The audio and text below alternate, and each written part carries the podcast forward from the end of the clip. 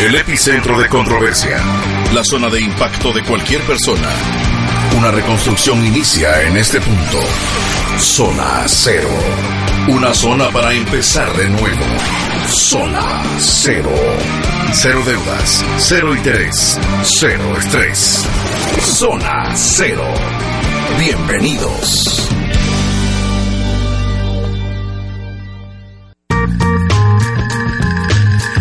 Buenas tardes, tengan todos, es un verdadero placer poder contar con el favor de su audiencia en un espacio que queremos compartir con usted consejos de finanzas personales, un espacio donde vamos a compartir nuestros aciertos, eh, nuestras, nuestros errores y también aquellas cosas que estamos en proceso de aprender para utilizar de mejor forma el dinero. Mi nombre es César Tánchez y como siempre es un placer saludarle los días miércoles a quienes nos escuchan en vivo y a aquellas personas personas también que nos escuchen en cualquier día de la semana a través de los podcasts que usted puede ubicar también de todos los programas, de este y de cada uno de los programas que aquí en la 981 FM usted puede escuchar. Desde ya, antes de poder presentar a los amigos que me acompañan aquí en cabina, quiero decirles los, las formas en las cuales usted puede comunicarse directamente con nosotros.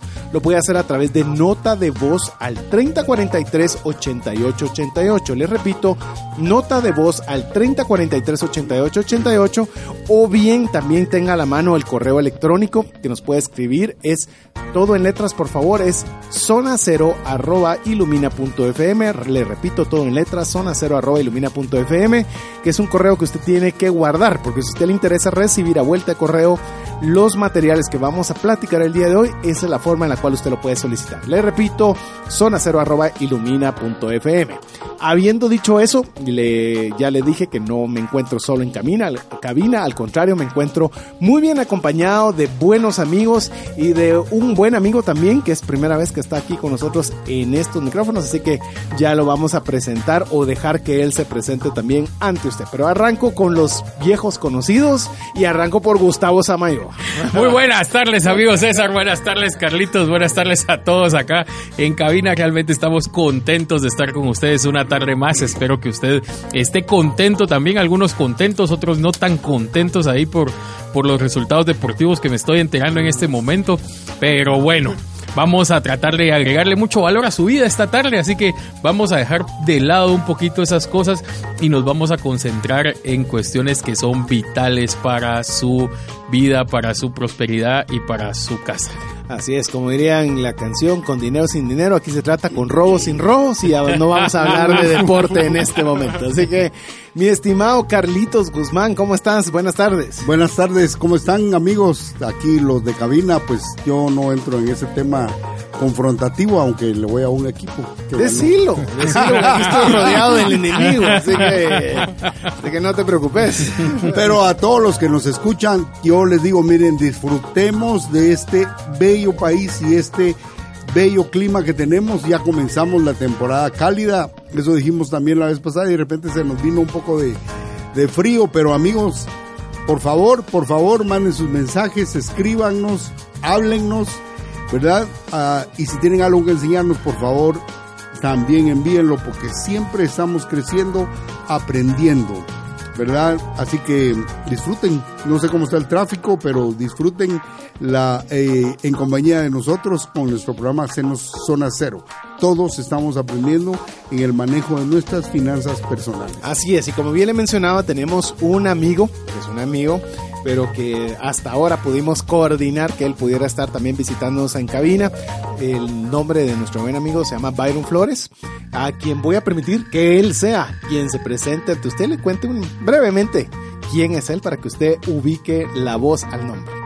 Gracias César, gracias a todos. Voy a presentarme y creo que Dios me trajo para ser instrumento de paz en esta cabina donde se está hablando de fútbol. Voy a, cambiar el tema y voy a desearle un feliz día a todas las mujeres que nos escuchan en esta tarde y que están al pendiente de este programa donde aprendemos no solamente de, finanzas, sino también de principios y de integridad para el manejo del dinero, que es algo que Dios nos ha dado. Pues mi nombre es Byron Flores, eh, guatemalteco, casado con una bella colombiana. Les voy a contar mi historia cuando haya un poco más de tiempo. Eh, trabajo en una farmacéutica en el sector siempre financiero doy clases en las universidades y muy honrado estar aquí con ustedes. Como dijo Carlitos, creo que con un corazón lleno de entusiasmo, pero también muy humilde para aprender, porque todos aprendemos de todo. Y creo que ese es el objetivo, y creo que ustedes, amigos, nos sintonizan para eso, para aprender de lo que hemos pasado y las experiencias que tenemos que o pasar o, poder evitar. Así es, así que eso es lo que queremos en este espacio en el cual a partir de las 17.30 usted sintoniza el 98.1 FM. Si usted es primera vez que nos está escuchando, queremos tratar de, de poder retribuir el favor de su audiencia tratándole de darle los mejores consejos que podamos ya le digo en base a la experiencia o aprendidos o en proceso de aprenderse para poder administrar y hacer un buen uso del dinero.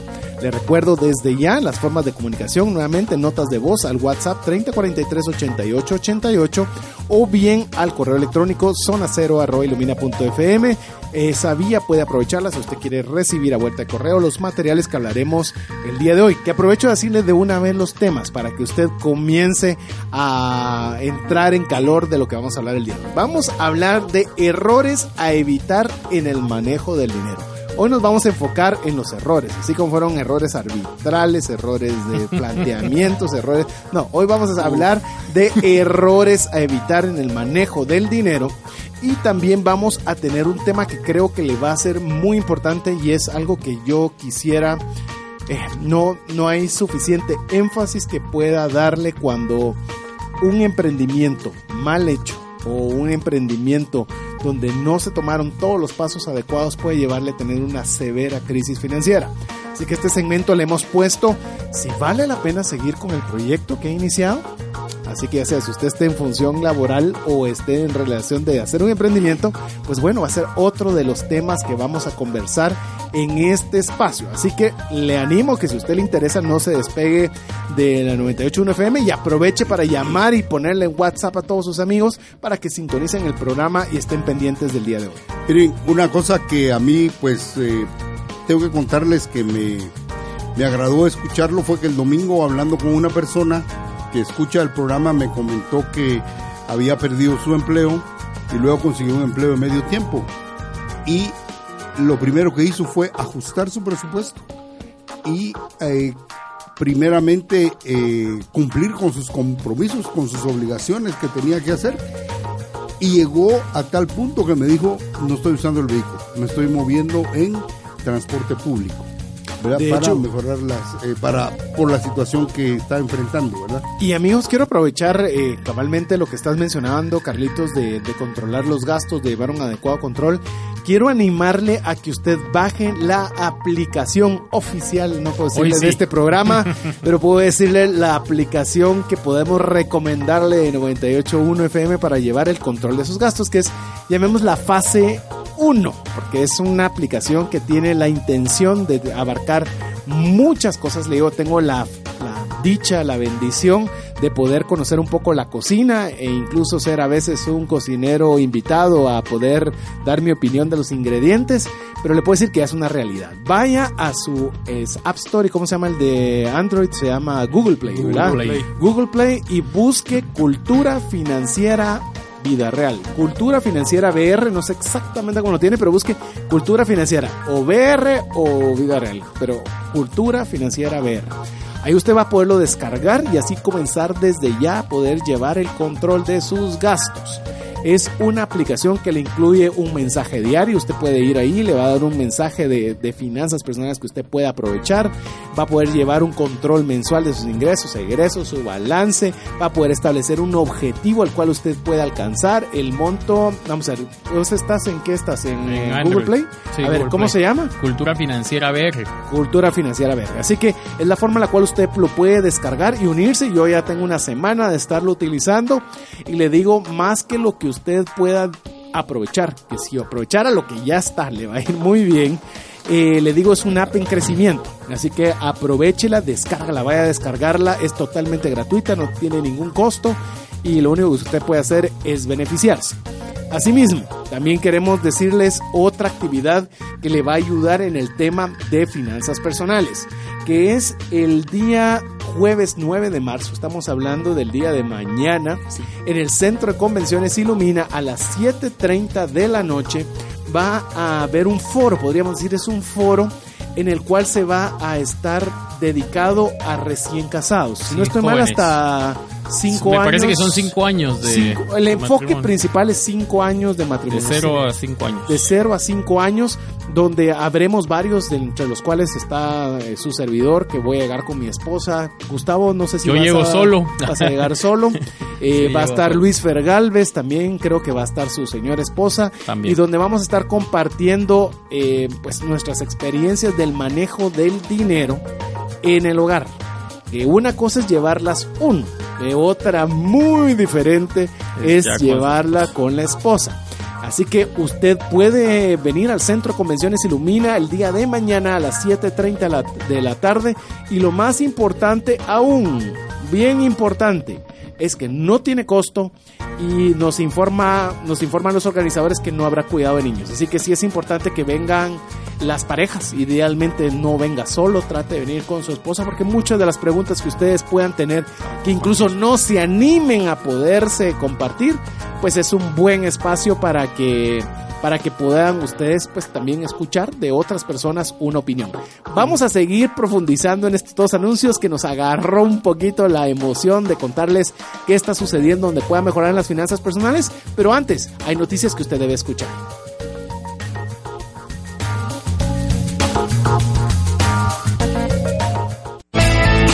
Conéctate con nosotros. Ingresa a facebook.com diagonal zona cero ilumina.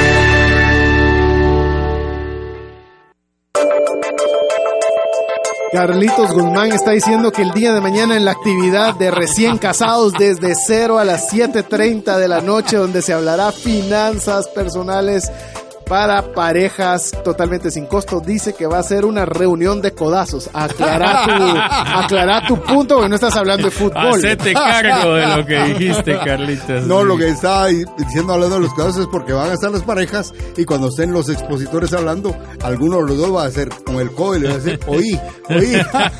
No, y yo, yo creo quiero aportar en ese tema. Creo que los dos anuncios que diste, César, hace un momento son importantísimos. Miren, eh, yo soy de los. Bueno, mi esposa, cuando recién empezamos este proceso, lo que hizo fue ponerme una libretita en el vehículo para poder llevar mis gastos. Y hasta la fecha todavía ando una libreta ahí. Ahora ya me, ya me apoyo con una eh, app también digital, no precisamente esta, aún no la he descargado, tengo que ser muy honesto. Pero. eh, Lo vas a hacer lo ahora. voy a hacer ahora, vamos a ver qué tal está, si me es funcional, esperemos de que sí. Lo, lo que yo quiero aportar es, mire, no importa si sea digital o a mano, si sea, mire, lo más importante es que usted se lo proponga y lo pueda hacer. Que usted decida y tome la decisión y decir, yo hoy quiero empezar a ordenarme, hoy quiero empezar a llevar una mejor vida, una vida mejor sin estrés y, y que empiece con estos pequeños pasos, creo que es importantísimo. No, y algo que es importante y yo quiero acotar en ese punto es que los gastos más peligrosos son los gastos más pequeños. Cuando uno va a comprar, digamos, una inversión más grande como una casa, un carro, uno lo piensa, lo platica con la esposa o lo hace, pero cuando día a día van saliendo los gastos, se nos van yendo de las manos y eso nos pasa. Vamos gastando un quetzal y un quetzal y cuando vemos a fin de mes estamos gastando 100 o 200. Yo creo que es una buena práctica que tenemos que implementar e ir controlando los gastos. Al principio es difícil, siendo transparente es bien difícil porque no tenemos la costumbre y gastamos 10 quetzales por aquí, 20 por acá, pero yo creo que poco a poco tenemos que ir eh, sumando y sumando y viendo los resultados en una app y la app creo que ayuda y creo que es una herramienta muy importante para nuestro desarrollo financiero. Yo le voy a decir algo, porque decía Gustavo tiene que ver si, si la aplicación llena los estándares altísimos de mi buen amigo. Yo le voy a decir algo. El app está en su fase inicial básica. Pero, pero, si nosotros cumpliéramos lo básico, le puedo decir que sus finanzas cambiarían. Es decir, el app tiene un potencial enorme de crecimiento, pero le puedo decir desde ya, es muy tropical, es muy chapina, es muy latina, eh, entonces está hecha como para que usted sea fácil, fácil poderlo hacer. De hecho, el, diseño original, que fue, como le digo, tuve la oportunidad de estar un poco en el tema de la cocina, es que usted pueda poner rápido un ingreso, un egreso y saber su balance. Ya, porque muchas veces tenemos que apachar muchas cosas para llegar a la información importante. Entonces, una de las cosas que se estaba buscando era fácil acceso, que su meta, su propósito era fácil localizable, fácilmente cuantificable, con imagen y demás. Le digo, si usted logra hacer eso, enhorabuena. Paréntesis, yo hubiera cobrado por el app, así que, así que aprovechelo, a ver si me escuchan el consejo. Así que si no me lo escuchan, aprovechen Aproveche agarrarla ahorita que está gratis. gratis. ¿Por qué razón? Porque a veces cuando nosotros lo vemos gratis, lo tenemos como nuestra colección de apps, ¿verdad? Y no, y no procedemos. Así que Dos consejos rápidos, le digo, recuerde, baje la aplicación que se llama Cultura Financiera BR para poder comenzar a llevar el control de sus gastos, principalmente los gastos pequeños. Para los gastos grandes, que es un tema de emprendimiento, es parte del tema que usted no se puede perder el día de hoy, que lo vamos a hablar, cuándo vale la pena o no de continuar con un proyecto, un proyecto principalmente en emprendimientos donde lo podemos, eh, lo podemos eh, afrontar, digamos, de una, una forma más directa, aunque hay proyectos en razón de dependencia, y que no se pierda el día de mañana el foro recién casados desde cero. Esto está confirmado, está desarrollado para matrimonios jóvenes de, bueno, no es jóvenes de edad, sino en número de años de casados, es decir, de 0 a 5 años. Ese es el enfoque que se va a tener totalmente gratuito a las 7.30 de la noche en el Centro de Convenciones Ilumina.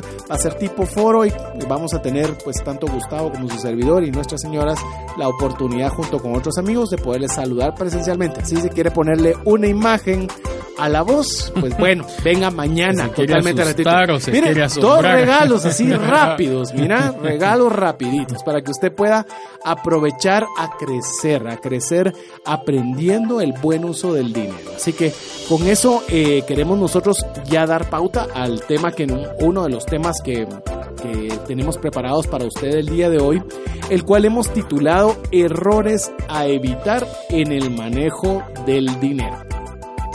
Miren, para poderle dar una introducción y podamos comenzar nosotros a entrar en materia de este tema.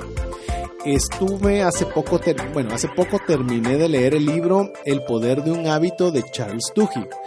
Y me pareció, ¿no- ¿lo- ¿ya lo has leído, bueno? Sí, Eh, es impresionante. No sé qué te pareció cuando habla de la iglesia de Rick Warren, que es cabalmente lo que quiero comentar en este momento. Eh, hay varios casos que estudia el libro, pero entre uno de ellos es la iglesia de Rick Warren en sus inicios. Y lo que me pareció súper curioso es que Rick Warren cuando eh, tenía el propósito de iniciar la iglesia, no preguntó cómo la puedo hacer, sino es su estrategia. Estoy hablando desde el punto de vista del escritor entrevistando a Rick Warren. O sea, no va a creer que yo estoy infiriendo esta parte. Él lo que se preguntó es por qué la gente no iba a la iglesia. No cómo podía traerla, sino preguntando por qué no viene.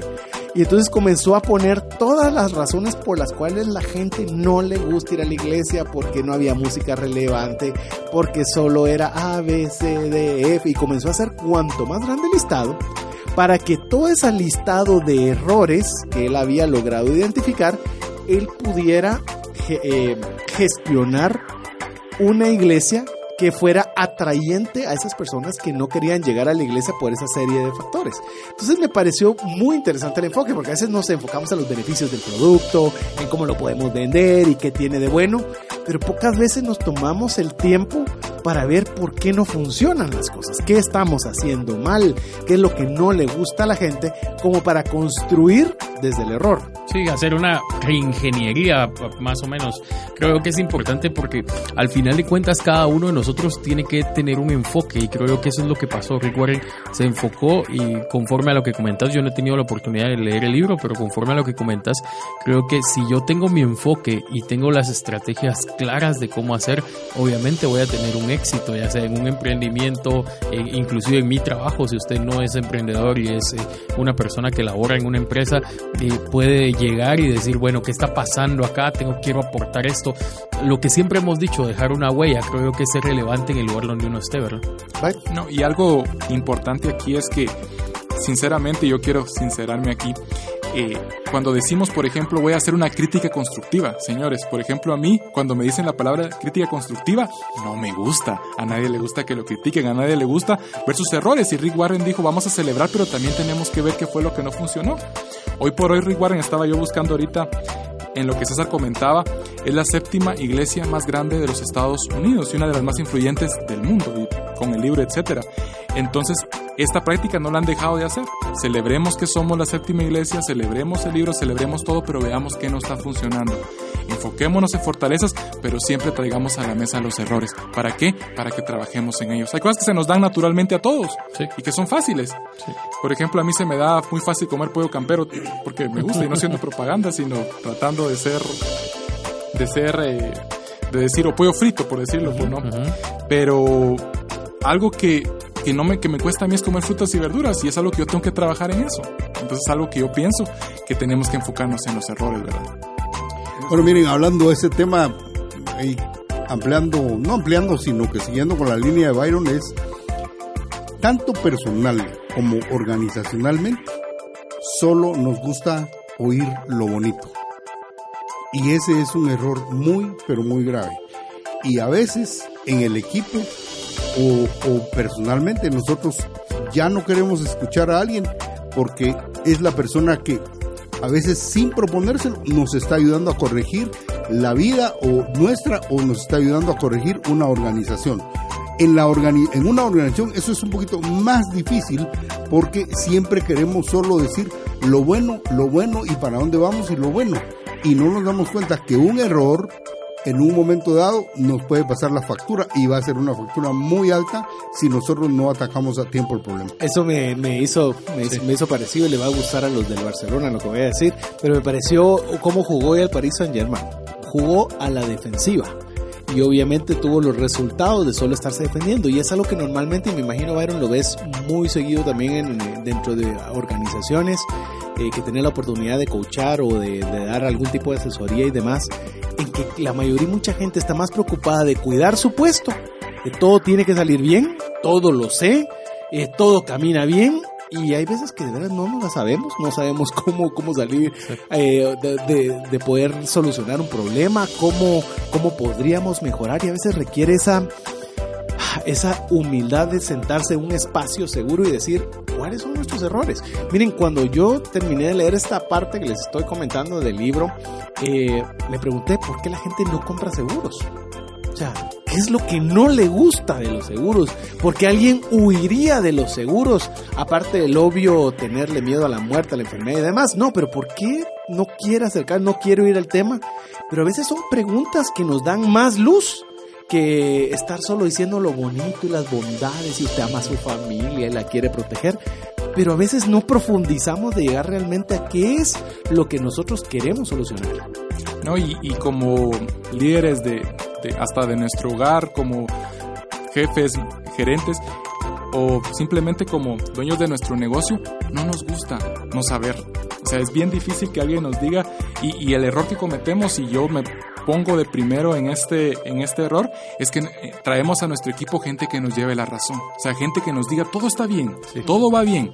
Y eso yo me pongo primero en la lista que me gusta, pero alguien que me diga, cuidado, cuídate, la cosa no salió bien, me pone nervioso, pero he aprendido a través de los errores que eso no es la forma de un equipo, el equipo tiene que ser diverso. Sí, y mire, yo eh, regularmente cuando pido un consejo, sí soy muy claro y te digo, mira, necesito que me des un consejo en esto, pero quiero que me digas la verdad. No, no me aconsejes lo que yo quiero escuchar. Y me ha servido también bastante para cuando llega gente conmigo y, y me pregunta, mira, ¿qué, ¿qué puedo hacer en esto? Entonces yo le digo, mira, ¿venís queriendo escuchar la realidad o querés escuchar o, o querés que yo te diga lo que querés escuchar?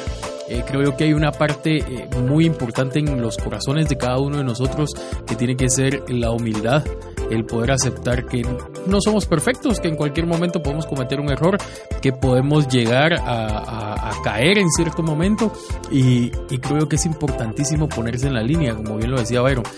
Yo también me pongo primero acá, ¿verdad? O sea, es como, inclusive en la empresa es cómo vamos y en lo que a uno le gusta que le digan es vamos bien, pues va, las ventas crecieron acá, las ventas allá, pero y bueno, ¿y por qué renunció aquel? No, es que tenía otra mejor oportunidad, siempre lo mejor, ¿verdad? No, Ahora nunca dando asesorías. Exactamente, no, no, no, no vamos con la verdad, ¿verdad? Creo que es importante. Y yo creo, amigo, eh, le digo algo que vale la pena y cuando usted diga voy a dar una crítica constructiva, yo creo que el constructiva, como bien lo decías, está de más. O sea, si hemos de dar una crítica, debería ser siempre constructiva, no una que va a ir con toda la hazaña de destrucción. Yo, yo quiero decirle algo y principalmente lo hago con los amigos, con los amigos. Eh, por ejemplo, un amigo recientemente puso un restaurante, me dijo deberías llegar, eh, finalmente pude llegar y fui bastante crítico, es decir, no fui como el comensal normal, sino literalmente buscándole alguna área de mejora que pudiera tener el lugar. Aún no he tenido la comunicación con este amigo, pero realmente él estaba muy interesado no en si había comido rico demás, sino qué campo podía tener él de mejora. Y yo creo que cuando uno aprecia a una persona y la persona sabe que ese aprecio es recíproco, la mejor crítica que se puede dar es encontrando cabalmente sus errores, esas fallas, porque uno en el día a día no lo ve. ¿Verdad? Uno puede estar y todo lo ve nítido, todo lo ve perfecto, pero de repente llega alguien desde afuera que da una opinión que uno por estar dentro del tema no lo ve. Entonces ahí es cuando realmente uno comienza a, a entender y a ser recíproco de errores que uno de forma inconsciente no se ha dado cuenta y que pueden ayudarle a mejorar mucho. Más que decirle, mira, te felicito, qué bonito y que qué alegre y a veces por pena no decirle, obviamente, áreas que puede mejorar. Entonces yo le digo, yo siempre eh, intento cuando son amigos, ¿eh? porque obviamente como bien lo decía Byron, no todos son buenos receptores de, comentarios similares, sí vale la pena decirle, mira, tengo unos comentarios, son comentarios que creo que pueden hacer que mejore la experiencia, dejalos, botalos, eh, ignoralos, pero ya que me lo estás pidiendo, te los voy a dar. Y le digo, cuando a mí me dicen eh, igual, tiene uno una charla, da uno una charla o termina el programa de radio y, y todo qué bonito y qué flor, pero cuando alguien viene y te dice, mira, yo creería que repetiste mucho esta palabra. Exacto. Fíjate que yo te escuché a lo lejos tal cosa. Y, y, como decís, no, no agrada, ¿verdad? No agrada porque uno dice, mmm, esté solo viendo lo malo que... y no se puso a pensar todas las, el resto de palabras que mencioné bien. Pero esos detalles hacen que uno pueda mejorar. Si no se da uno cuenta de los errores, no hay forma de mejorar. Exactamente. Y yo eh, veía un, un, un, reportaje de las personas que se pierden en, en la nieve, vos, fíjate, en, las montañas, eh, se me fue el nombre ahorita, el, el Everest. Y dice que uno de los principales problemas es de que uno pierde la visión porque es todo blanco. Entonces, a mí me llamó poderosamente la atención porque yo en ese momento lo trasladaba a mi situación y decía, estoy viendo todo blanco. O estoy viendo más allá de, perdí mis guías o no me preparé. Entonces creo que es importantísimo que usted se dé cuenta de decir, todo está blanco. Sí, todo, todo, todo está blanco. Y creo que, bueno, ok, tengo mis guías puestas, estoy, estoy enfocado hacia dónde quiero ir, o simple y sencillamente estoy vagando por el lado todo blanco. Y como es todo blanco, me acomodo, me acostumbro, llega el momento en el cual mi respiración ya no da y sucumbo ante la, ante la naturaleza. Eh, a, mí me recordó lo que dijiste. Eh, como ustedes ya les he contado varias veces, me gusta nadar pero estoy nadando en piscina y una vez hice el, me llaman open water o en agua abierta. Aguas abiertas. Mire qué cosa más espantosa cuando uno levanta la vista y no hay un carril y uno dice, ¿dónde estoy? Voy recto, cruzar a la izquierda, a la derecha. Entonces me hizo recordar lo que vos decías. Byron, querías decir algo. Sí, algo que, que llama poderosamente la atención es que uno le tiene que pedir a Dios un corazón humilde para, para esto, porque es bien, bien difícil aceptarlo, o sea, aceptar los errores de uno. Y ahorita que estamos en la, compartiendo sobre el manejo de las finanzas, en las finanzas para mí, por ejemplo, y creo que para muchos de los amigos que nos escuchan, es difícil porque pensamos, ¿y él qué me va a venir a decir? ¿Quién se está ganando el dinero? ¿Quién está trayendo el dinero? ¿Por qué me va a a decir? Entonces, pedirle ese corazón humilde y buscar gente con experiencia y recibir ese consejo a través de ese corazón humilde. Mira, una cosa que decía Byron hace un momento es, nos gusta llevar gente que siempre esté diciéndonos que todo está bueno. Porque cuando llega alguien en el equipo que no nos gusta, nosotros con algunos amigos platicamos y decimos, le llamamos a eso la rosquita. Y ese es un, es un peligro terrible porque nosotros le llamamos la rosquita porque la gente tiende a rodearse de un grupo de personas que siempre le llevan lo bueno, ¿verdad? Siempre le llevan lo bueno y no se da cuenta la persona que al no bajar no se no descubre todo los agujeros que pueda estar teniendo personalmente y, en, y, organizacionalmente. Así que hay que tener mucho cuidado. De repente encuentra uno a alguien que no le gusta a uno porque le dice, mira, te fuiste por donde no era. Pero hay que ver qué es lo que le está enseñando a uno porque hay mucho que aprender todavía en la vida. Queremos agradecerle a las personas que nos están escribiendo a través del correo electrónico zona ilumina.fm, solicitarnos desde ya los materiales que vamos a platicar con usted el día de hoy, que son errores a evitar en el manejo del dinero y cuándo saber si seguir o no con una tarea, un emprendimiento o con una actividad que estamos realizando cuidando nuestras finanzas. Entre ellas mencionamos Edwin Talo, Ligia López, Indolfo Indolfo León, Helen Contreras, Karen Catalán, entre las personas que nos están escribiendo, les repito, zona cero arroba ilumina.fm o si bien usted quiere dejar una nota de voz al WhatsApp 3043 8888. Con esto vamos a escuchar Chapel Band All In.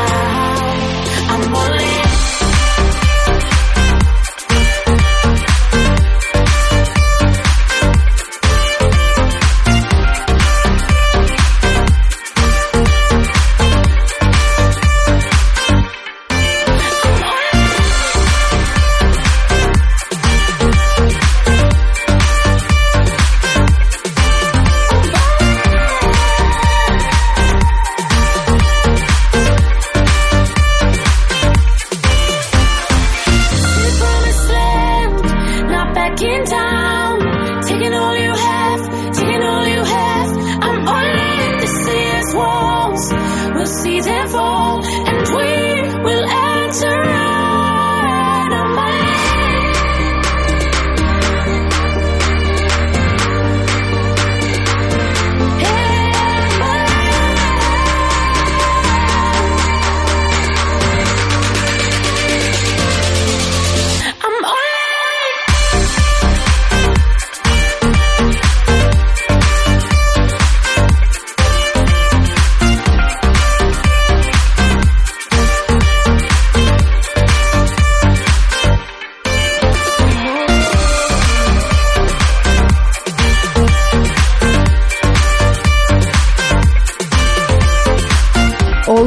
Band.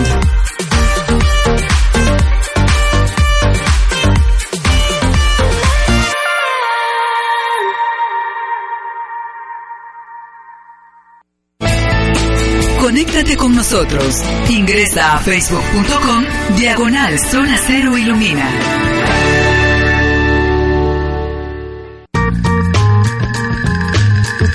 Compañía de buenos amigos que queremos compartir junto con usted consejos que nos ayuden a poder mejorar en el uso del dinero. Su servidor César Tánchez con Carlos Guzmán, Byron Flores, Gustavo Samayoa. Estamos aquí para tratar de aprender de formas que nos ayuden a evitar esos errores, a evitar en el manejo del dinero.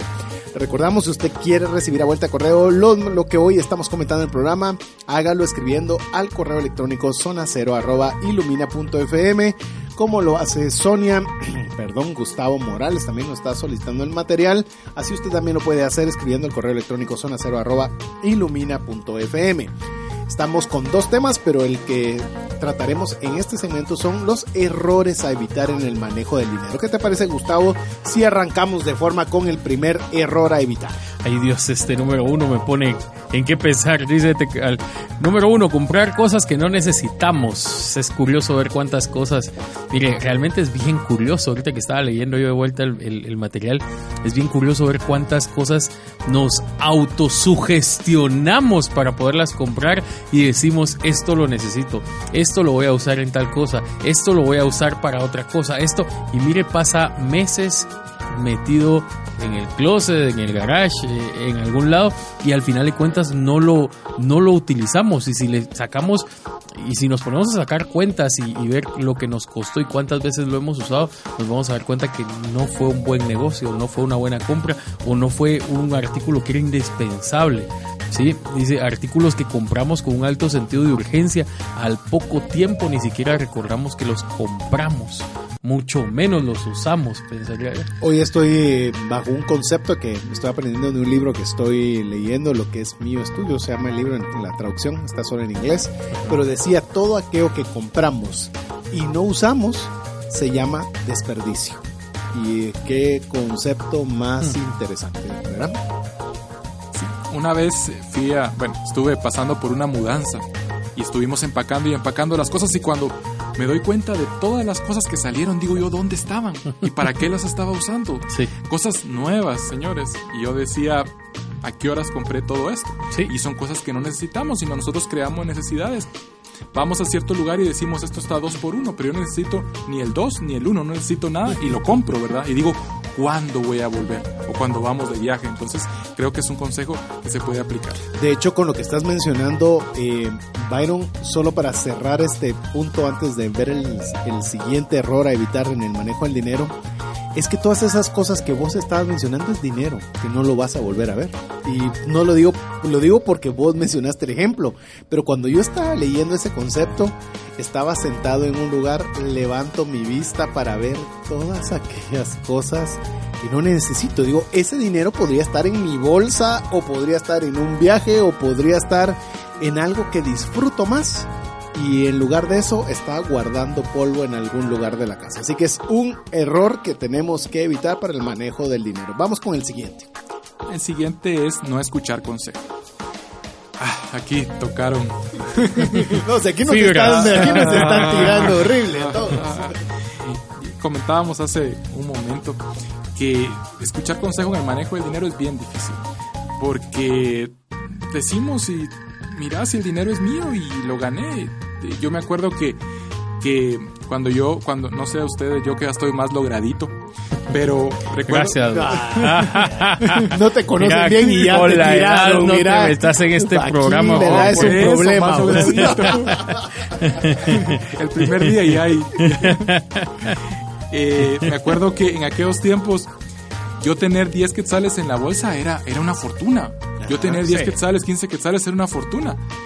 Y conforme va pasando el tiempo tenemos más y tenemos más y ya no sabemos cómo invertirlo, cómo usarlo y empezamos a decir, bueno, ahora tengo, lo voy a usar, pero no escuchamos personas que han pasado problemas y es algo que yo eh, eh, leí en unos artículos de César que es bien complicado buscar consejo y buscar consejo de gente que sepa y más aplicarlo, ¿verdad? Sí, porque una cosa, amigo, es que, bueno, el problema inicial es no escuchar consejos, Exacto. ¿verdad? O sea, si nosotros creemos que lo sabemos todo, eh, estamos en problemas. Le digo, y es bien difícil. Mire, yo he tratado ya, le digo porque me cuesta mu- mucho, así como lo están mencionando todos los amigos aquí en cabina, eh, cuando alguien le pregunta, es que vos sabés cómo funciona entonces la teoría del no sé qué y del no sé cuánto, he optado por decir, disculpa, no lo sé, me lo puedes explicar. Porque la persona no trata de humillarme, sino que da por hecho que lo sabe, que lo, lo sé. Y, y- y si yo no hago esa pregunta y no tomo ese paso de humildad, ah, sí, solo asiente uno la cabeza como que dice, sí, yo entiendo, yo soy repilas. Se pierde una oportunidad de aprender. Entonces esta persona tiene que regresar, decirme con trocitos y con, y con pastelitos y con aguita, explicarme lo que él daba por hecho que yo sabía, pero yo me salgo de ahí aprendiendo. Y eso es algo que es muy importante en el tema de finanzas, que nosotros aprendamos a escuchar consejos. Y aprendamos y pongamos en práctica. Porque podemos ser muy doctos, pero no poner en práctica lo que nos están diciendo o lo que hemos aprendido. Es un error como en dos partes, ¿verdad? Uno no escuchar y la otra Sí. no poner en práctica lo que, lo que estamos, nos han Otro, aconsejado. otro error es evitar poner por escrito ciertos acuerdos o ciertas situaciones en la vida. Ah, a veces, yo no sé si ustedes han escuchado una expresión como esta, que alguien viene y dice, no es que mi papá dice que ese carro es mío, o mi papá dice que ese terreno es mío. Y yo cuando me hacen esa pregunta, yo les digo, miren, ¿cómo están los papeles? Así es. cómo están los papeles, porque eso es lo que, lo que al final eh, va a gobernar, va a mandar. Y a veces nosotros, eh, la palabra está bien, que seamos muy confiados en la palabra de una persona eh, que ya conocemos, pero tener por escrito nos da una referencia a lo acordado y respalda a nuestra familia en caso llegáramos a faltar. ¿verdad? Eso es muy, pero muy importante. Y escriba lo que tiene y lo que debe. Porque el otro día vimos el programa de que las deudas no prescriben y entonces la familia se la puede llevar el río. Exactamente, y creo que es importante tomar en cuenta también esta práctica para muchas cosas. Eh, Yo, nosotros en, en la oficina hablamos X o Y cosa y todo va por escrito, todo, todo, todo va por escrito. Sí. Eh, todo, todo, todo, porque mire, lastimosamente puede hacerle que alguien diga, es que antes sí se valoraba la palabra de las personas, ahora también se valora las palabras de las personas, pero si de aquí a unos dos meses van y me preguntan, mira, ¿te acordás tal y tal reunión? Yo Así tengo es. esa referencia y me baso en eso para decir, miren, en ese momento dijimos esto, esto y esto. Así es, no es, no estamos hablando de una persona que de inicio está pensando en engañarle. No, Exacto. estamos pensando dos personas que quieren hacer un acuerdo. Usted eh, acuerda que le va a financiar un vehículo a su cuñado, a su hermano, lo como sea, y usted dice, mira, pagámelo de esta forma y se platica y después están los problemas, ¿verdad? No es que vos me dijiste no, pero es que y empezó. Pero si hacen un acuerdo por escrito y lo firman, cuando vengan las parejas o vengan las personas a objetarle, va a decir, disculpa, el acuerdo que acordamos y aquí está. Mira, yo acordé pagarle tal cantidad, tales días, tal y tal forma, para que haya unas reglas sobre las cuales basarse. De hecho, conozco la empresa a la que se refiere Gustavo, donde él labora, y yo también por funciones de trabajo tengo relación con esa empresa y en la corredor de seguros que tengo la bendición de poder dirigir y es algo que me gusta mucho de esa empresa. Tenemos una reunión y esta reunión toman la minuta de lo que se habló y al terminar la minuta se le mandan a todos los involucrados lo que se habló y lo que se acordó. Entonces ya no es decir, es que yo te dije, no es que vos me dijiste, no, hay una minuta donde está por escrito. ¿Por qué eso es importante? Porque si usted no lo anota en sus finanzas personales, resulta que usted pierde su carro, pierde la amistad, pierde su dinero, comienza a perder cosas porque no hay una base de referencia. No, y para cerrar creo que el punto, el mejor ejemplo que tenemos es la Biblia.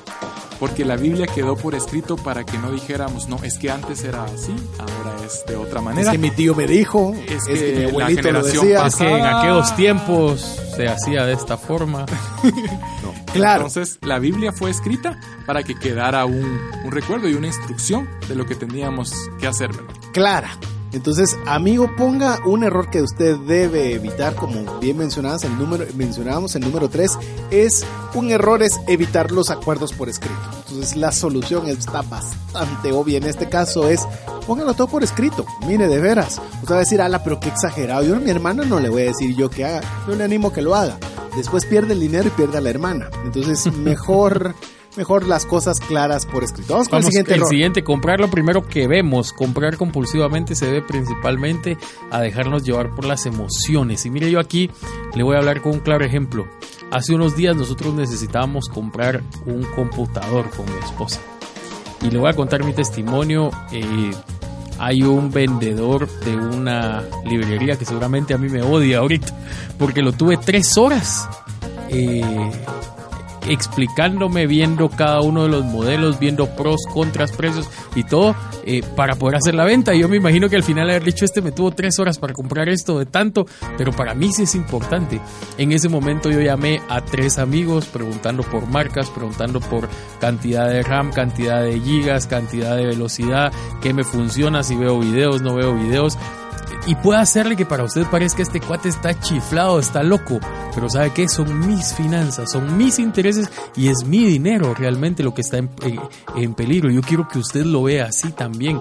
En ese mismo momento me metí a internet a ver cuánto costaba el mismo artículo en Estados Unidos, cuánto costaba en otras librerías en Guatemala, qué tanto me, me convenía comprarlo aquí o comprarlo en Estados Unidos, más, más traerlo. Al final de cuentas tomamos una decisión. Y mire, puede hacerle que el procedimiento fue cansado porque realmente fue cansado estar tres horas adentro de una tienda. Mi esposa también ya estaba un poco desesperada. El vendedor también, inclusive hubo un momento en el cual se fue a hacer otras cosas en lo que hablaba por teléfono, pero sabe que ese momento fue cansado, pero ahorita estoy relajado y tranquilo porque compré lo que necesitaba, adecuado a mi necesidad y que está dentro de mi presupuesto. De hecho, un consejo rápido al respecto es que no compren en el mismo momento. Hágalo el día siguiente, la semana siguiente y cuanto más grande sea la compra que usted quiere realizar, más tiempo tómese para evitar los impulsos de las emociones. Eh, yo estaba el día de ayer, no tengo que irme tan, también a tanto, tanto tiempo atrás, eh, que voy a hacer un tipo de actividad y ese tipo de actividad requería un equipo particular y ese equipo particular entró a ese lugar y resulta que está rebajado, ¿verdad? Es lo que uno apenas le gusta, era como para entrar, probar y llevar, pero ya poco a poco hemos tratado que estos hábitos comiencen a ser parte de nuestra vida y evitar este tipo de errores. Y como bien decía Gustavo, no hice nada, obtuve toda la información que necesitaba, me fui al internet a cotejar los precios. Efectivamente es un precio eh, favorable, incluso más favorable que traerlo. eh, con la facilidad de tenerlo directamente acá. Es algo que ya pasaron dos, ya pasó hoy un día, pues, podré ir mañana, pasado o demás. Entonces ya es una compra que usted hace ya meditada, ya racio- racionalizada. Ya no solo es dejarse llevar por las emociones, que ese es un error que nosotros tenemos que evitar en, nuestra, en el manejo del dinero. Vamos con el siguiente error que debemos evitar cuando estamos utilizando nuestro dinero. No, y este es un tema, equivocar las prioridades. ¿Qué es lo primero? ¿Qué es lo que es eh, lo que necesitamos a primera mano? Y es algo que nos pasa muy comúnmente. Eh, a mí me, ha pasado y tal vez es un ejercicio un poco, un poco fácil de, pasar, pero el día martes necesitaba yo, y, y creo que eso lo puede ejemplificar mejor, necesitaba yo efectivo. Y en la billetera tenía solo un determinado monto. Y tenía dos cosas que hacer. Número uno, comer. O número dos, pagar el parqueo. ¿Y por qué comer? Porque no, no había forma de pagar de otra manera, solo con efectivo o pagar el parqueo. Claro, obviamente, ahí la decisión cuál fue. Por supuesto, pagar el parqueo y con el carro fui porque pensé, bueno, voy con el carro, salgo del carro, voy a un lugar y busco un lugar donde haya tarjetas o donde se pueda pagar, usando la tarjeta como medio de pago y no de endeudamiento. Y pues lo hice de esa manera. Este ejemplo que le quiero decir es uno tiene que pensar qué es lo que necesita a priori, qué es lo que necesita primero y luego comprar. No comprar por comprar y decir, el mañana, mañana voy a ver, hoy es hoy y mañana será mañana. Sí, señores, pero el mañana va a llegar. Y si no estamos preparados, el mañana llega con las necesidades y no tenemos los medios para comprar. Una cosa que decía una persona en- hace algunos años, decía que, ¿sabe usted por qué la gente no prospera? Me dijo. No, le dije yo para que me diera su concepto y me dijo, porque la gente está acostumbrada a que reciba el pago y se va a gastar. Se va a comer a un buen restaurante o va a Los fines a del comprar mes están algo. llenos, ¿no? Y, dice, y no se sientan primero a ver qué es lo que realmente necesitan para disfrutar después. Así que sale por el tema de las prioridades. Y como, y como lo estabas mencionando, Carlitos, yo también quiero eh, aportar un poco en esa, en esa vía antes de pasar al siguiente error que vamos a ver el día de hoy. Eh, tuve la oportunidad eh, hace poco de, que llegó una oferta de un viaje o de un boleto aéreo a un lugar relativamente lejano de nuestro país. Y le, voy a decir, uh, salió a 171 dólares a un país de Sudamérica. Y mire, al final de cuentas logramos eh, aprovechar esa oportunidad para un viaje que se va a hacer a futuro. El tema es que usted dice, ah, pero es que viajan a Europa y viajan a Sudamérica como que fueran millonarios, ricos o lo que sea. 171 dólares. Hágame favor, 171 dólares, divídalo dentro de cuatro semanas. Son 42 dólares por semana. Muchas veces gastamos más en comida, en una comida de restaurante. Exacto. Que a veces lo que nosotros podemos hacer para utilizar un viaje a un lugar precioso. Entonces, con lo que el error que comentaba Byron es cabalmente, equivocamos las prioridades. Obviamente, cuando viene esta oferta, va a tener aquel que tiene sus prioridades adecuadas. Yo no estoy diciendo que viajar sea la prioridad para todos, pero para el que es una prioridad, va a tratar de no consumir tanto fuera en lugares determinados para esperar esas oportunidades cuando se presentan. No, y me pasa también con, con, con los alumnos y con los libros, por ejemplo vamos a comprar cierto libro y vale X cantidad de dinero. Pongamos aquí 50 quetzales. No, muy caro, veamos, sí, pero tenemos que usarlo, tenemos una necesidad y podemos aprender. El mentor más barato y accesible que existe es un libro. Eso es. definitivo. Y nos duele. Y bueno, les digo yo, y, y encontramos la manera y, y trato de hacer un resumen y trato respetando siempre los derechos y trato de apoyar con eso. Señores, salgo de la universidad y los veo todos gastando en restaurantes más de los 50 quetzales en una sola sentadita, como decimos aquí en Guatemala. Entonces equivocamos las prioridades. Dejamos el consejo del mentor más barato por una comida. Entonces yo creo que tenemos que ver que el momento de las prioridades ahorita es, por ejemplo, nuestra educación y luego, claro, no estoy diciendo que no se pueda hacer porque también hay que disfrutar, pero sí hay que poner las prioridades valga la redundancia, en un principio. Llena tu mente y tu mente te llenará tus bolsillos, dice una frase que me gusta mucho. Miren, otro error que tenemos que evitar es acumular y acumular. Tengamos más estima a la colección de recuerdos que de cosas. Y eso va de la mano con otro que hablamos de comprar eh, impulsivamente o comprar lo primero que vemos porque está bonito, ¿verdad? Pero a veces nos han regalado una vajilla, nos han regalado un juego de platos y lo que se hace, lo que hacen algunas personas es guardar, porque dicen, no, esto es para otra ocasión. Y yo digo, ¿cuál, cuál ocasión? ¿Verdad? ¿Cuál ocasión? ¿Verdad? Entonces es momento de usarlo, ¿verdad? Y si no lo va a usar, regálenlo, ¿verdad? Entonces, ¿qué es lo que tenemos que aprender? A vivir libres de tanto equipaje. Les voy a contar. Yo creo que ya lo conté aquí en la radio nosotros teníamos unos vecinos que de repente desaparecieron. No es que se hayan, no, no, no, que les anduvieran buscando. No los desaparecí, dice Carlitos. No, ni que, buscando. No los vimos. Y lo que pasó es que ellos se habían ido a, a no sé qué embajada y se fueron de Guatemala por algún problema que uno realmente pues, político, no sé qué tipo, pero se fueron. Sí. Problema X. A los años la señora regresó porque había habían dejado su casa la señora regresó y con las señoras que se reunió les dio un consejo y les dijo, miren, lo que tengan, úsenlo o regálenlo.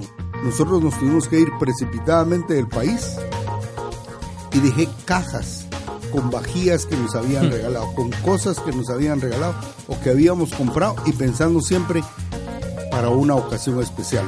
No les llegó la ocasión especial. Así que tengamos mucho cuidado con estar acumulando y acumulando. Así es. Así que vamos con el siguiente error a evitar para el manejo, para el buen manejo del dinero.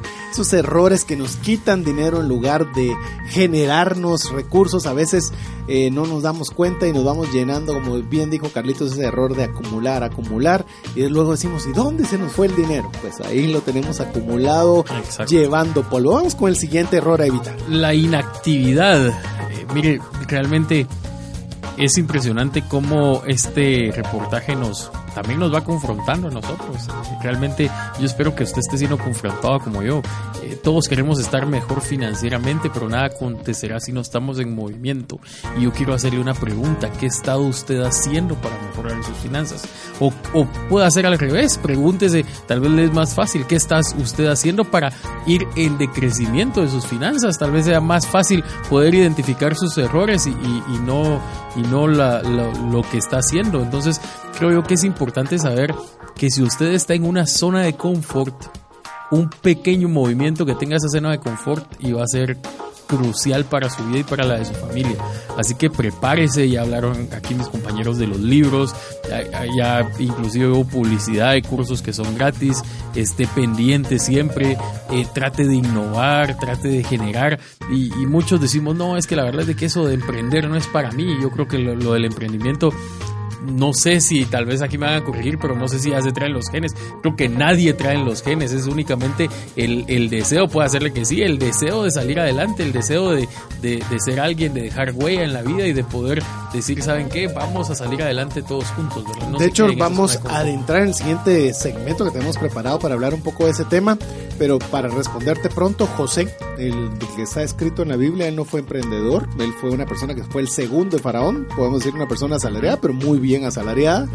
Y tuvo a dominio mucho más que tal vez todos los emprendedores de Egipto de su momento. Así que estamos en diseños diferentes y para actividades diferentes y es parte de lo que nosotros vamos a hablar. Yo creo que este error de la inactividad antes de ver el siguiente es, es algo que yo veo muy frecuente. Cuando las personas, por ejemplo, pueden quedarse sin trabajo, sin ventas, lo que tienden a hacer es inactividad, a deprimirse, a llorar su situación, que lo digo con mucha, con mucha delicadeza lo que estoy tratando de decirle, pero es un momento en el cual usted tiene algo que muchas personas no tienen, es tiempo. Ya usted tiene tiempo, tiempo para hacer proyectos, tiempo para leer libros, tiempo para planificar su proyecto, para hacer su proyecto de negocios, para cuando esa oportunidad se presente usted tiene algo. Sí, pero usted tiene tiempo y el tiempo es un factor muy importante. El tema es, ¿lo vamos a aprovechar o nos vamos a quedar inertes esperando ver qué sucede? Miren, yo en este momento me estaba recordando de una persona que conocí en, los Estados Unidos que ustedes saben que hubo un gran problema, creo que en el 2008 comenzó el problema en los Estados Unidos. 2009, la crisis. Y esta persona tenía su empresa de, tema de construcción y reparación de, viviendas. Pero entonces se contrajo todo eso y él fue a la oficina de empleo. Dijo, tengo que trabajar. Entonces fue a la oficina de empleo y vio que no había ninguna respuesta. Llegó una vez más, cuando vio que no había respuesta, llegó una vez más y dice que le dijo a la señorita que lo atendió, o señora le dijo, ¿sabe qué? No me ponga ahí que tenía mi empresa porque entonces no me van a contratar. Póngame que yo hacía tal cosa como empleado, le dice, ¿ah? porque yo también era empleado de mi empresa, le dice, ¿ah? porque si no, no me van a contratar. Y yo necesito que alguien me, me dé trabajo porque necesito dinero. Y lo contrataron. Lo contrataron en una empresa en la cual creo que trabajó, me contó después, trabajó como por, por dos años y luego volvió otra vez a comenzar a levantar con lo que hacía anteriormente. Sale por el tema de que hay que, hay que, hay que moverse, ¿verdad?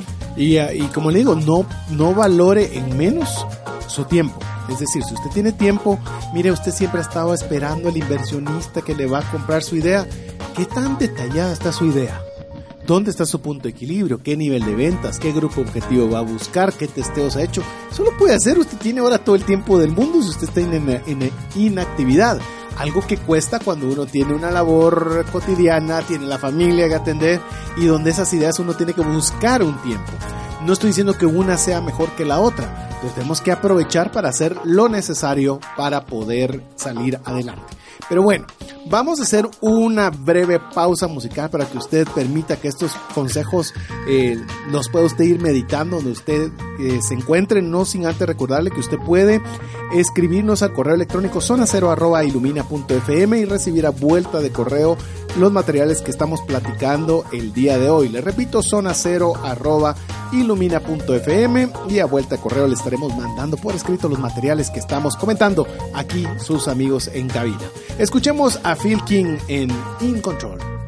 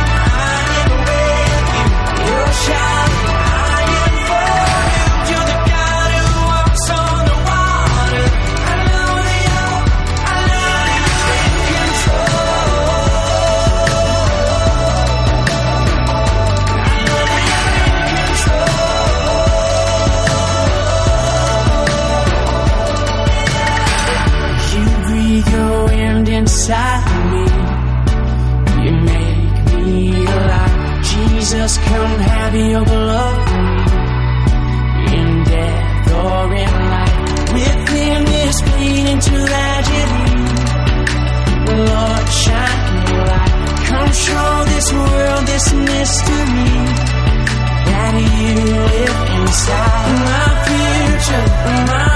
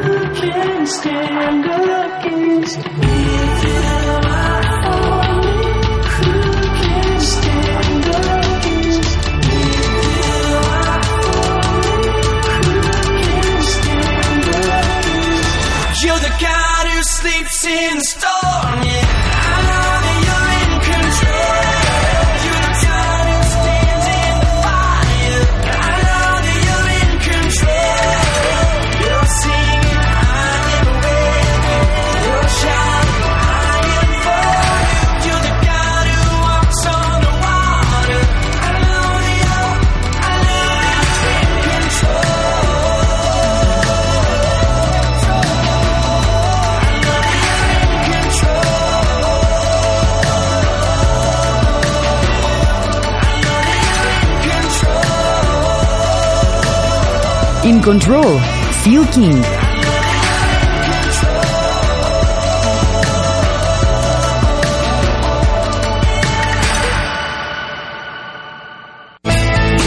Conéctate con nosotros. Ingresa a facebook.com diagonal zona cero ilumina. Buenas tardes, solo quería decirles que me encanta su programa. Eh, me encanta la forma de aprender a manejar o tratar de aprender a manejar mis finanzas y hay errores garrafales que uno no se da cuenta que está cometiendo y aunque todavía estoy en el proceso de, eh, lo seguiré escuchando hasta lograrlo. Gracias y feliz noche. Muchas gracias por la comunicación. Le recordamos, usted puede también dejarnos una nota de voz al WhatsApp 3043-8888. Y recuerde que si usted también quiere recibir a vuelta de correo el material que hemos estado conversando con usted en esta tarde, usted puede hacerlo a través de correo electrónico. Nos escribe a zona cero arroba ilumina.fm, así como lo está haciendo Carlos Salguero, Fátima Sandino, Álvaro Cholac, Alex Castellanos, David López, entre varios de nuestros amigos que nos están solicitando el material que estamos ah, conversando y eh, del día de hoy, que es errores a evitar en el manejo del dinero. Desde ya vamos a escuchar también otra nota de voz que nos envían al WhatsApp 3043 8888.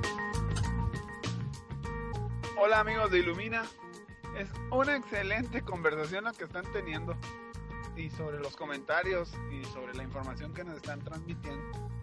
Y precisamente el día Yo creo que tuvimos ahí, se nos cortó la, la comunicación.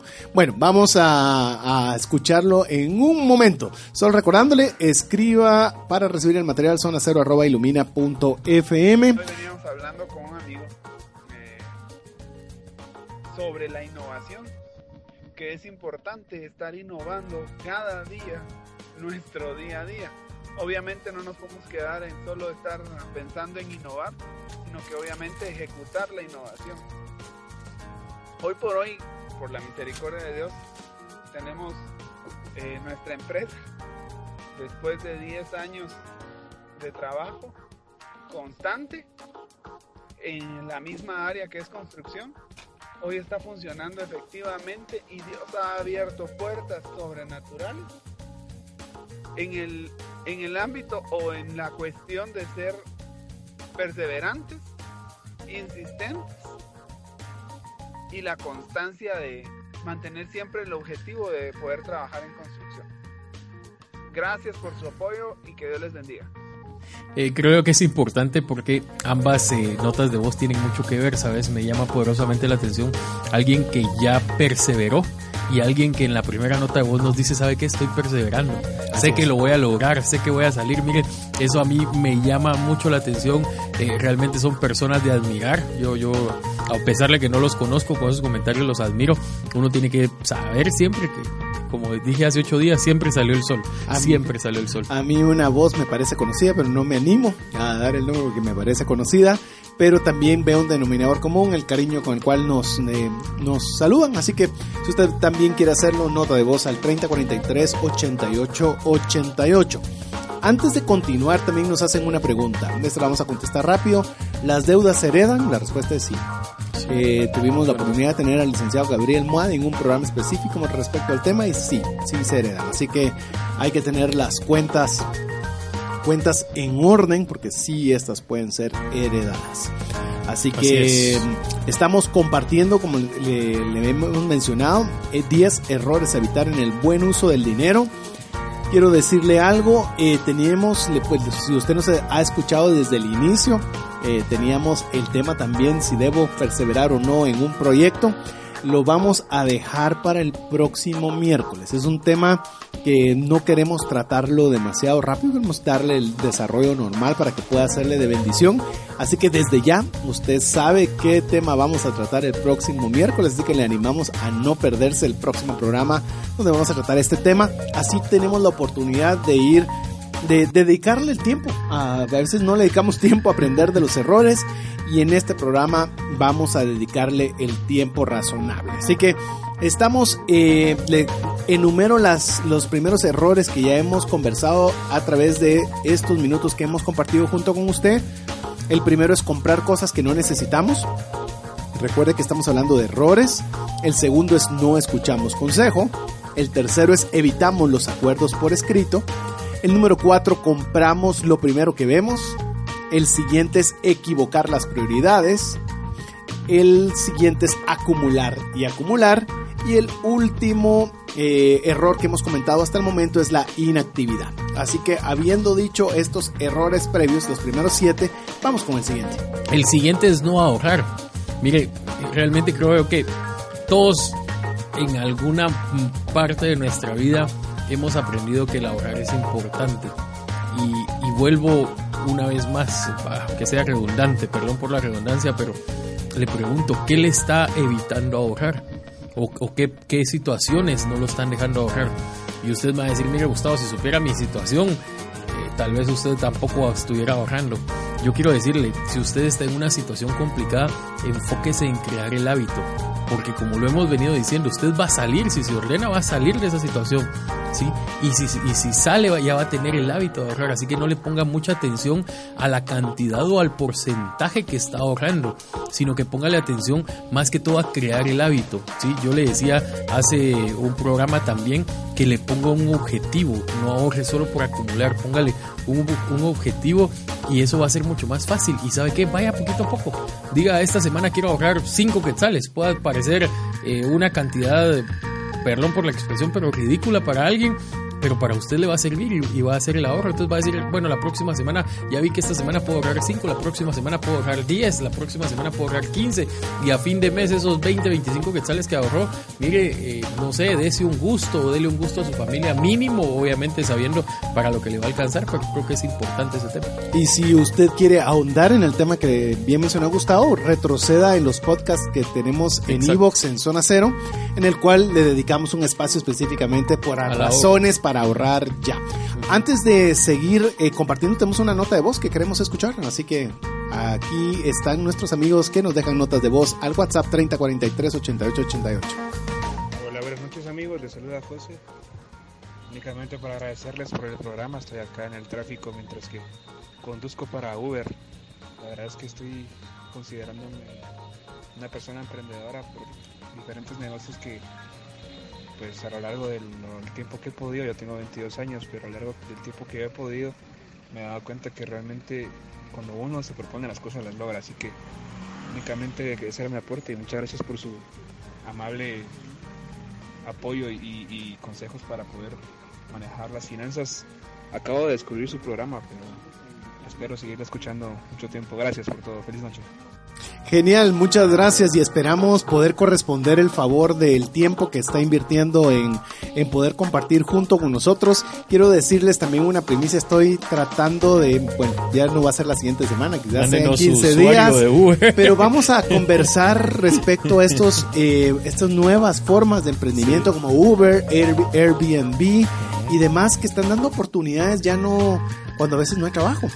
Y uno tiene esa oportunidad de poder tener un vehículo, de tener una habitación en su casa que no esté utilizando, son formas alternas de poder tener ingresos eh, reales. Eh, que están muy a la mano de poderlo tener, así que estamos, es un tema que sí queremos tratar muy pronto, así que gracias por el tiempo en dejarnos una nota de voz al 30 43 88 88. No, y siguiendo con el tema de no ahorrar, creo que es un tema bastante, bastante amplio, pero algo que me marca mucho a mí si vemos Génesis 41, la, la, historia de José y la historia cuando él, eh, digamos que traduce la historia de Faraón y le dice, mira, van a haber siete años de prosperidad me tienes que guardar. Y después de esos siete años, no va a haber comida en la tierra y todos te van a venir a buscar. Y bueno, eh, Dios usa a José para interpretar y eso es lo que sucede. A los siete años de la prosperidad, dice que no cabía ni un centímetro de comida en Egipto, pero a los siete años dejó de haber comida. Después todos los reinos, dice, de la tierra, que en tierra conocida en aquellos tiempos, buscaron a Egipto. Y dice el eh, un versículo del, capítulo 41, los animo porque lo motiva a uno a ahorrar, dice, Egipto se volvió más poderoso de lo que ya era. Entonces vemos ahí que desde un principio se nos enseña cuando hay ahorremos. No pensemos, y no, no, no estoy hablando de, no, yo creo que los amigos aquí en la cabina no me van a dejar decir algo más que esto, pero no estoy hablando de de ser avaro. Nunca, nunca, no. es ese el propósito, pero sí es pensar, ¿qué pasa si hago el principio famoso de 80, 10 días, ¿verdad? 80 para lo que yo pueda, 10 para, para dar a alguna causa de beneficencia y para ahorrar y 10% para Dios. Entonces yo creo que eso podría ser un principio. Hay muchos mecanismos, están saliendo muchos. Vos en tu libro, César, eh, das varios tips también de ahorro y creo que tenemos ahí ciertos puntos para ver. Pero yo creo que la palabra de Dios desde un inicio nos motiva al ahorro. De hecho, con lo que mencionabas, se lo escuché también al pastor Ronnie Madrid, que usted también lo, lo, escucha también aquí en Vaya con Dios y en diferentes, diferentes medios. Pero fue algo que yo siempre había asociado a la historia, como bien lo mencionaba Byron, de que hubo abundancia y hubo escasez. Pero la escasez no fue para los que tuvieron la abundancia. Exacto. Para ellos fue una forma de multiplicación porque habían guardado sus recursos y ellos tenían la oportunidad de poderle sacar un beneficio económico a la escasez. No estamos diciendo aprovecharse del necesitado, no, sacarle un beneficio económico cuando todos estaban escasos. Entonces, esa es la bendición cuando nosotros realmente, uno, escuchamos a Dios, ponemos a Dios en todos nuestros planes, pero también hacemos esa reserva económica para cuando las oportunidades se, se aparecen. Sí, y, y, bueno, vamos a... Porque también me, parece que era Ronnie quien lo mencionaba, que obviamente hubo un milagro de multiplicación, porque si hacemos cuentas, ellos ahorraron el 20% de cada uno, cada uno. O sea, al final de cuentas no fue que ahorraran el 100% de lo que produjeron, sino que ahorraban una parte, ¿ya? Y eso ab- abundó y sobreabundó inclusive para vender, para ellos comer y para poder vender eh, a otras personas. ¿Qué quiero decir con esto, amigo? La bendición de Dios cuando uno se ordena empieza a abrir puertas y empiezan a suceder milagros. Yo le quiero decir que se prepare. Nosotros no nos caracterizamos por ser un, un, eh, eh, un programa tan teológico. Sin embargo, sí quiero yo dejarle claro, yo lo he podido ver. Cuando uno se ordena, eh, obviamente la diligencia lleva su- sus frutos y Dios empieza también a hacer su parte porque lo ve que uno quiere ponerle su parte. ¿verdad? Yo creo que lo que decía Gustavo antes de ir al siguiente error a evitar en el buen uso del dinero es que nosotros cometemos normalmente un error que no está acá, pero con, creo que va dividido en lo que mencionabas Gustavo, es que queremos atribuirle a Dios una actividad que no le corresponde a él y nosotros queremos hacer una actividad que no nos corresponde a nosotros. A nosotros nos corresponde diligencia, nos corresponde el ahorro, nos corresponde hacer lo mejor nuestra parte y Dios se deja a sí mismo la oportunidad de poder bendecir, multiplicar generación de ideas, de enseñarnos cuál es el camino adecuado, pero muchas veces nosotros queremos hacer lo que le toca a Dios y queremos que Dios haga lo que nos toca a nosotros. Así que ese es un error que no está aquí puesto, pero le animo a que usted haga lo que compete a su parte y déjele a Dios la parte que a él le corresponde. Así que vamos con el siguiente error a, a evitar, mi estimado Byron. No, y algo eh, que creo que es importante es no ser fiador, ¿verdad? Eh, el- uno de los hombres más ricos de la historia, por no decir el más rico, Salomón, escribió en Proverbios 22, 27 y dice, si eres fiador y no tienes con qué pagar, te van a quitar hasta la cama. Uno de los hombres más ricos de la, de la historia. Y creo que es importante eh, ver, ver, ver este punto, ¿verdad? A veces eh, tengo un amigo que dice, yo he pagado 20 viajes, he pagado 20 licuadoras, he pagado 20 lo que sea. Pero ¿saben cuántos tengo? Ninguna. ¿Por qué? Porque lo he prestado y bueno, he sido fiador y ahora pues lo aprendí y lo aprendí ahora que ya estoy viviendo en principios bíblicos de las finanzas y como, como bien mencionaban, eh, tal vez no estamos en, en- en una discusión de este tipo, pero sí creo que la palabra de Dios como base nos dice de hace mucho tiempo, cuidado con este punto. Con el tema de los fiadores, eh, hay incluso una frase, una frase de que yo soy fiador de alguien con el quien yo con mucho gusto pagaría su deuda. Yo he escuchado esa frase muchas veces, pero quiero decirle que de personas que he oído esa frase, después ya no le hablan a la persona que incumplió. O sea, es una frase que suena muy noble, pero que a la hora de la práctica, de que Exacto. toca realmente ponerle respaldo a ese pensamiento filosófico que es hasta tuiteable y ponerlo en sus redes sociales, en la práctica normalmente no se da. Entonces yo le animaría que así como bien mencionaba Byron, eh, Salomón no lo dice una sola vez. O sea, lo menciona alrededor de proverbios, por lo menos que yo recuerde unas cuatro veces. Incluso dice, huye como gacela. O sea, ni siquiera te acerques al tema.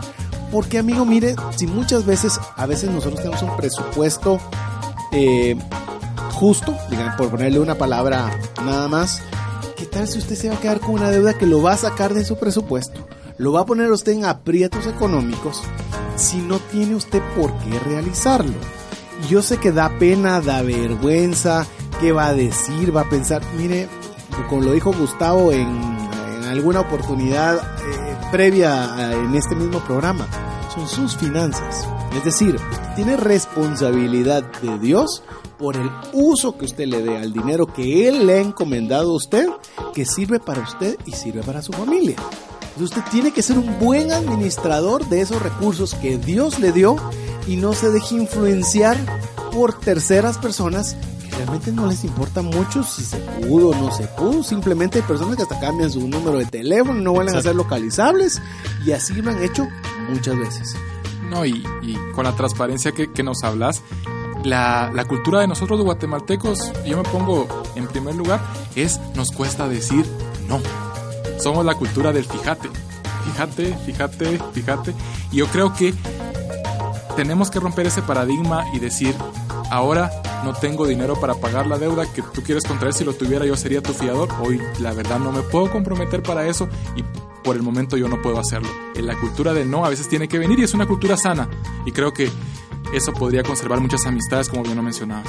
Sí, y yo creo que eh, yo tuve la experiencia de un caso extremo de alguien que me dijo, mira, si yo no soy fiador por esa deuda, no van a operar a mamá y corren riesgo de muerte.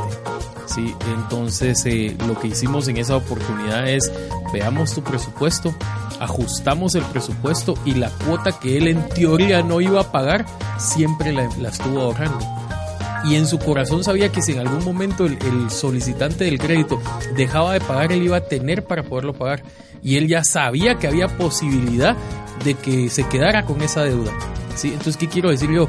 Puede hacerle que tal vez a usted se le presente un, un, caso extremo, amigo, y me diga, mire, Gustavo, tengo que hacerlo. Yo sé que la Biblia lo dice, pero tengo que hacerlo. Ok, entonces, ¿sabe qué? Aliste su corazón ponga la cantidad dentro de su presupuesto, la cuota, fíjese que son 150 al mes, ok, aparte los 150 al mes, empiece a ahorrarlos y si en algún momento el que fue pues el solicitante del crédito, entonces va y usted lo paga tranquilamente sabiendo que pueda existir esa posibilidad para evitar molestias. Me gusta mucho tu consejo. Si usted es un fiador y por la, una circunstancia extrema uh -huh. cree que el consejo de Salomón no aplica para ese caso en particular, aparte reserve esa cantidad esa de dinero como que ya fuera su cuota. Eh, mire, yo lo practiqué no por la vía del fiador, eh, teníamos pensado hacer una compra mayor con mi esposa y esa compra mayor requería una cantidad importante. Al final vimos que esa parte no nos iba a dejar muy justos y decidimos no hacerlo. Y después de que eh, damos, dimos por perdido ese, esa, esa situación, dije, bueno, entonces me voy a poner yo esa cantidad que pensaba pagar en deuda, la voy a poner para ahorrar y entonces puedo comprarla. ¿Sabe qué sucedió? No he podido ahorrar ni un mes lo que me iba a comprometer financieramente a pagar. Y eso me hizo pensar de veras qué delicado Exacto. es que yo estaba dispuesto a comprometerme financieramente de algo que no soy aún ni siquiera capaz de ahorrar.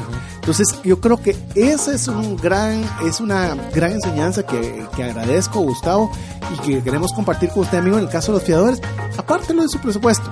Y si usted lo puede apartar y ponerlo en una cuenta de ahorro como un plan de contingencia, uh -huh. enhorabuena, considérelo. Vamos con el último último error a evitar y te quedó como anillo al dedo y yo estoy totalmente de acuerdo, no señores. Sé si amigo a vos, dice no tener seguros. Mire, he tenido cantidad de casos, no tiene idea la enorme cantidad de casos y lo voy a mencionar con todo el respeto de cada uno de los casos que he visto que me han dicho es que no tenía seguro y me enfermé y tuve que empezar a pagar todas las cuentas con una tarjeta de crédito. Y por eso es de que ahora estoy financieramente atrapado. Mire, el seguro realmente yo lo veo como algo importante. Saben que tengo un amigo muy cercano quien difiere de esta opinión y me dice, no, fíjate, pero él es una persona muy ordenada financieramente y tiene sus ahorros y me dice, mira, vos, yo tengo mi ahorro ahí y si me pasa algo lo puedo hacer, sí, pero ese ahorro se te va a acabar para otra cosa. Hemos tenido charlas extensas a, través de este punto. Yo quiero decirle, no todos tenemos la disciplina de ser tan ordenados financieramente y de tener un colchón al menos de 4 o 5 salarios ahorrados. Así que creo que es importantísimo en, en mi caso, en mi hogar, lo, las cuestiones de seguros desde que nos casamos con mi esposa, ella fue una cultura que me la, impuso, ella a mí porque a mí me costaba, tengo que ser honesto, eh, pero no son negociables, las cantidades por seguro, gastos médicos y vehículos no son negociables, así que yo sí lo insto amigo, hay seguros de todas clases, de todos precios, de todos tipos, vaya viendo cuál se ajusta Yo recientemente renové un, un seguro de un vehículo y a pesar de trabajar para una aseguradora pedí cuatro cotizaciones. Compré un, aquí está César Me también. consta porque yo se las coticé. Sí, y, y compré, un, compré un seguro de gastos médicos y también Me César me cotizó coticé también. y coticé No, un así montón es. de lugares. Paréntesis, no me compró, pero cotizó. Byron, ¿quieres decir algo? Sí, yo sé que el tiempo nos está ya absorbiendo, pero yo lo aprendí de una manera muy curiosa con mi señor padre. Mi señor padre nos inculcó, y lo quiero compartir muy abiertamente, un seguro funerario.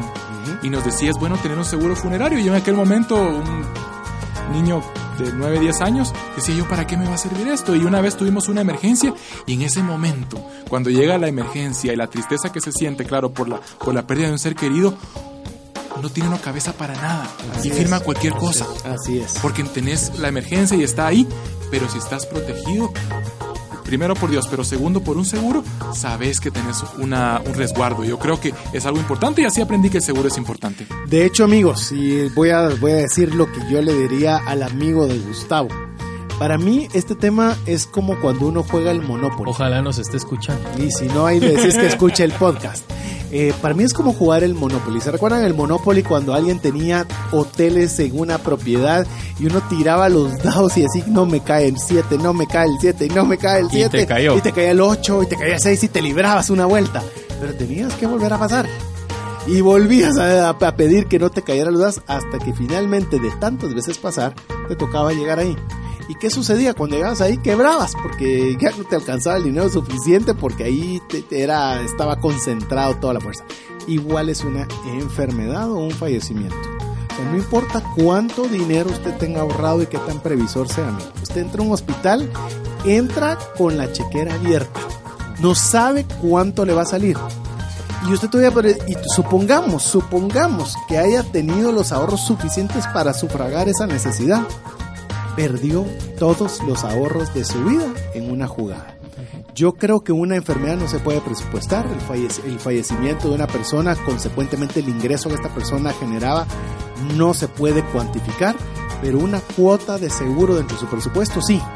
Es decir, usted puede decir, perfecto, yo sí puedo pagar tal cantidad, hay rangos de seguros de todo tipo, para que usted lo asigne en su presupuesto y sabe, bueno, Dios no quiera, pase algo de enfermedad, bueno, aquí voy y ahí está, y mis ahorros, mi casita, todo va a estar tranquilo, porque yo ya lo he pagado por Y él. creo que es importante saber en dónde está uno ubicado para saber qué puede cotizar también, porque eh, obviamente hay seguros, miren, unas, unas moles de seguros que dan ganas, pero si no están al alcance de mi presupuesto, lo único que va a pasar es que no lo voy a poder pagar y no lo voy a usar nunca y me voy a quedar sin la oportunidad de algo más. Así que creo que es importante, ya lo hemos Esa indirecta fue para mí porque fue el tipo de seguros que yo le ofrecía No, a uno, no, uno nada más, uno nada más, uno nada más. Pero hay para todo tipo de rangos. Así que amigos, llegamos a la recta final donde hemos tratado 10 errores a evitar en el manejo del dinero. Agradecemos a todas las personas que nos han escrito al correo electrónico zona cero arroba ilumina punto fm, solicitarnos el material. Hoy mismo, primeramente Dios, estaremos devolviéndoles a vuelta de correo el material platicado el día de hoy. Le repito, zona cero arroba ilumina punto fm si usted quiere recibir el material por escrito. Llegamos al final del programa, mi estimado Gustavo. Un saludo amigos, gracias por habernos dejado acompañarlos. Es realmente un privilegio ir a su lado en el vehículo, en su casa, donde quiera que usted esté. Que la bendición de Dios siempre esté con usted y que, sus, que su bondad y su misericordia lo sigan toda su vida.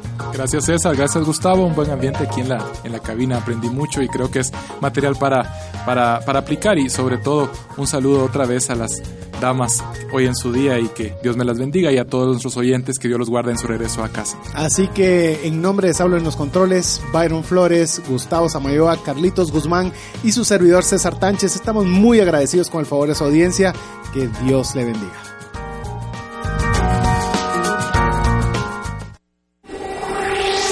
El epicentro de controversia. La zona de impacto de cualquier persona. Una reconstrucción inicia en este punto. Zona cero. Una zona para empezar de nuevo. Zona cero. Cero deudas. Cero interés. Cero estrés. Zona cero. Hasta la próxima.